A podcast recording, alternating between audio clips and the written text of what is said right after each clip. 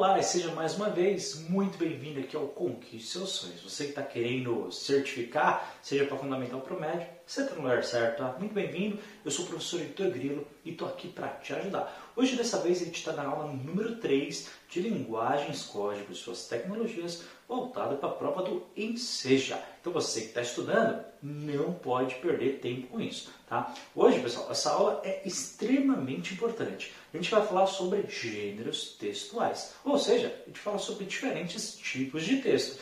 Vamos falar a verdade? Sua prova aí de linguagens cai, todas as questões caem um texto diferente. E o pessoal fica meio confuso, não sabe o que fazer. Olha, não se preocupa, com essa aula aqui você vai matar um monte de questão e vai te ajudar a resolver as outras indiretamente. Tranquilo? Antes de começar, por favor, não esquece, já dá o like aqui no vídeo, né? clica no sininho também para receber as notificações. Caso não seja inscrito, por favor se inscreve porque ajuda bastante na continuidade do projeto.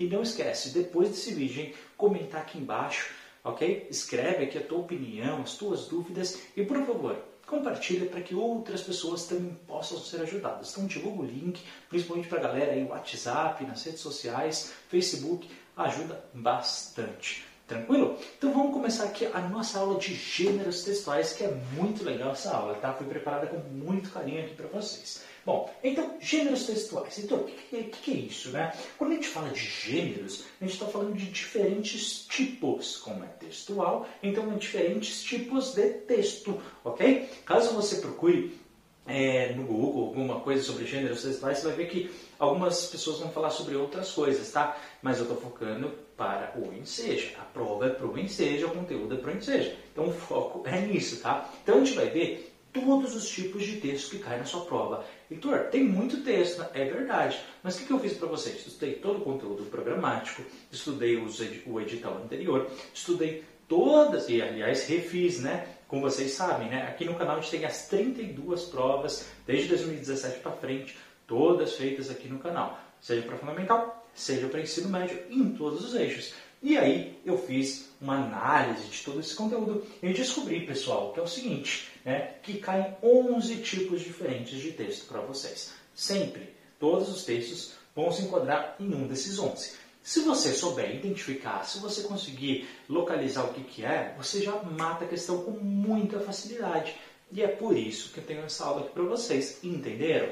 Bom, o que, que você tem que, antes de começar, hein, não esquece, hein, que cada texto ele tem um objetivo diferente, certo? Alguns querem que você veja algo e se conscientize, outros têm uma temática mais social, outros querem te passar uma notícia, outros querem contar um relato sobre um fato específico, outros têm uma característica de humor, ou seja, cada texto tem um objetivo diferente. Então, para a gente se adequar melhor a esse texto diferente, é que a gente vai escolher um tipo de texto diferente. Não é só por isso que existem vários tipos para se enquadrar melhor no nosso objetivo. Tranquilo? Então a gente vai fazer isso, tá bom? Então agora vamos avaliar os 11 que caem na sua prova. E você vai ver que é bem tranquilo.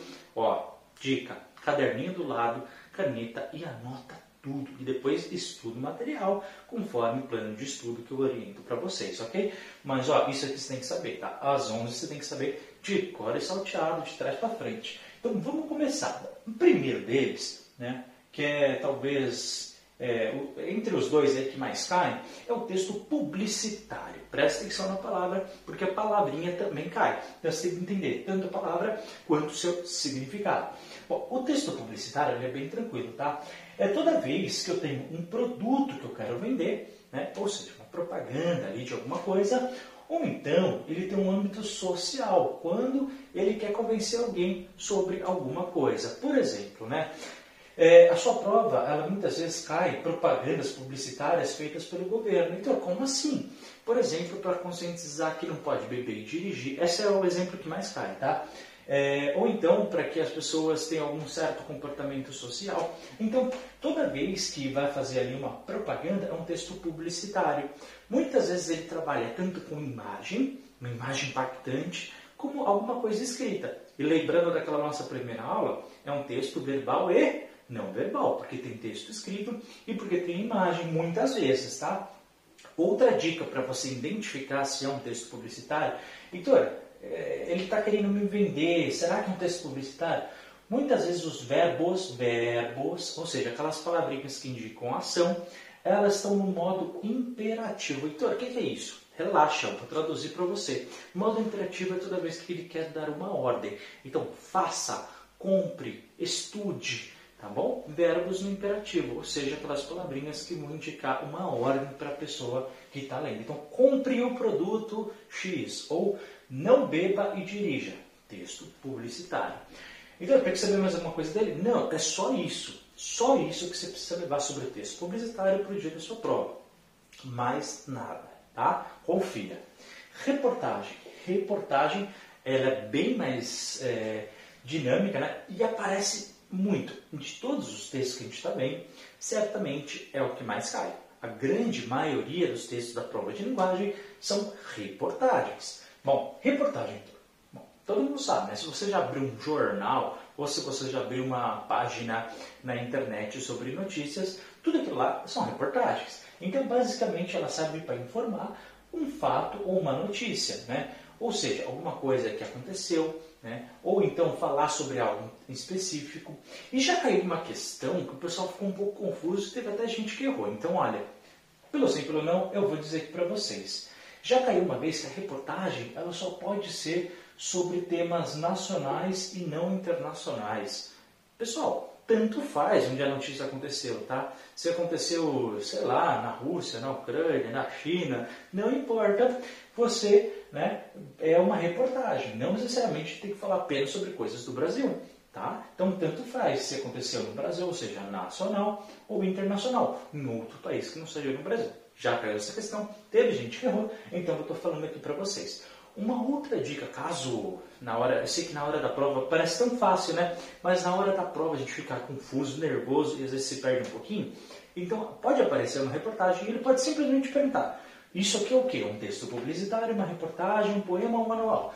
E mesmo falando sobre um fato, você pode às vezes ficar confuso. Então, uma outra dica que eu dou para ajudar vocês é a questão da fonte. Então, o que é a fonte? Embaixo da reportagem, ou seja, na parte de baixo, do lado direito dela, vai aparecer pequenininho escrito ali fonte e vai ter ou o endereço de um site, ou o nome de um livro, né, ou o nome de uma página. O que é isso? Significa da onde que aquela reportagem foi tirada, ou seja, o jornal que ela foi tirada, o texto que ela foi tirada e assim por diante, tá? Então a fonte é um indicativo da sua origem, da onde aquele texto veio, da onde aquela reportagem veio, tá? É, alguns outros textos também têm fonte, mas a reportagem, ela obrigatoriamente tem fonte. Então, é uma indicação que pode também te ajudar, além de informar sobre fatos ou notícias. Um outro que vai aparecer na sua prova é um poema. Aí o pessoal, ai meu Deus, é muito difícil. Não, tá? Olha, por, na verdade, eu vou ser bem sincero para vocês. O poema, ele não tem uma regra específica,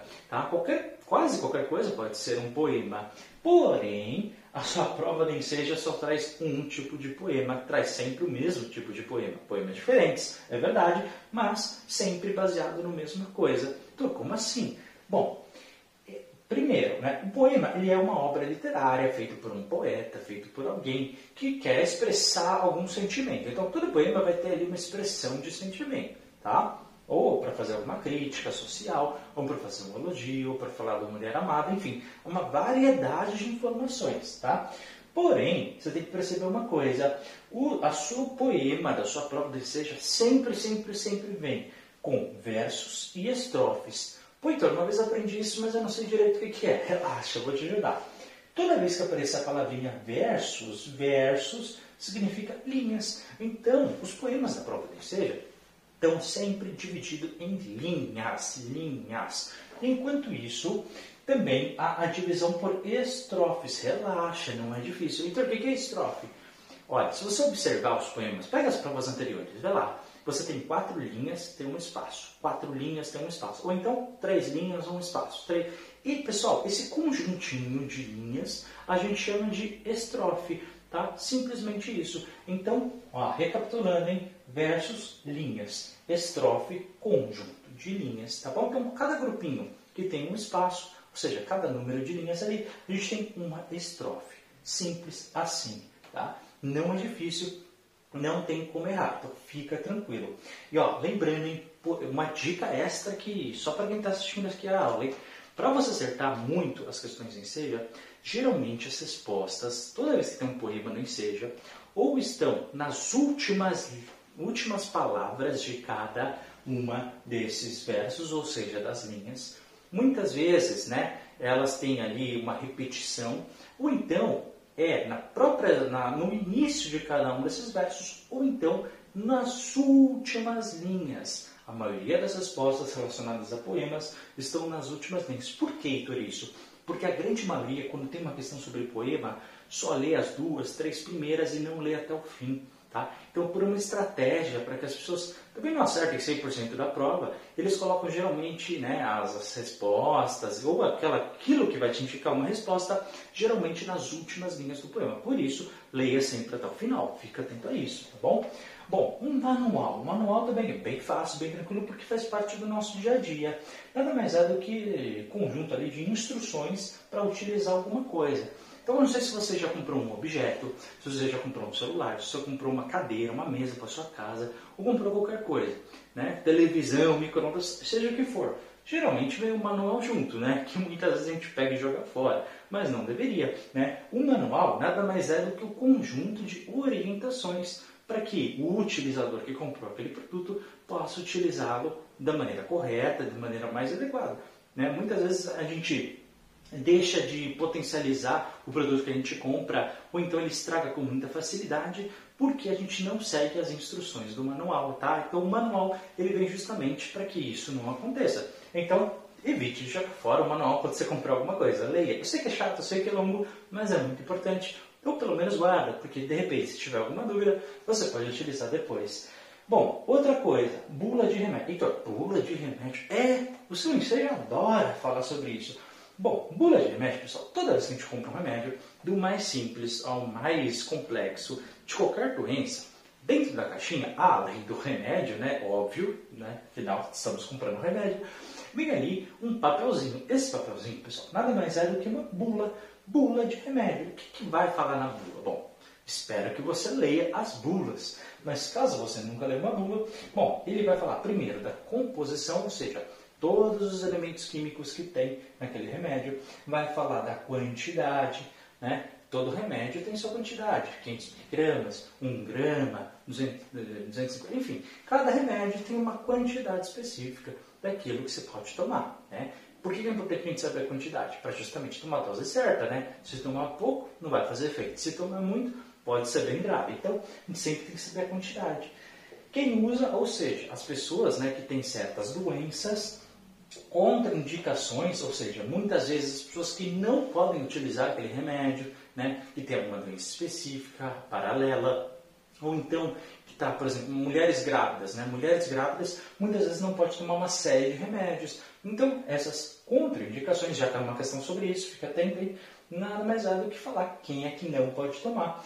E também os efeitos colaterais, também já caiu uma questão sobre isso, né? Os nossos efeitos colaterais, ou seja, olha, realmente você tem essa doença, você vai utilizar e vai obter ali a cura, a cura parcial, enfim, vai melhorar os seus sintomas, porém, vai te dar uma consequência não desejada. Tá? Então, efeitos colaterais é, olha, ok, remédio vai te curar das, das doenças X, Y, Z, mas de repente, sei lá, pode te dar uma dor de cabeça, pode, sei lá, te dar uma irritação na pele. Então, são efeitos colaterais, né, que pode acontecer, e alguns remédios têm. Então, é muito importante ficar atento a isso. Bom, a charge, cada vez mais, se a gente pegar as últimas provas e pegar as mais recentes, a gente vai ver que a charge ela tem caído cada vez mais, cada vez mais, cada vez mais. Então, fica atento nesse tópico, tá?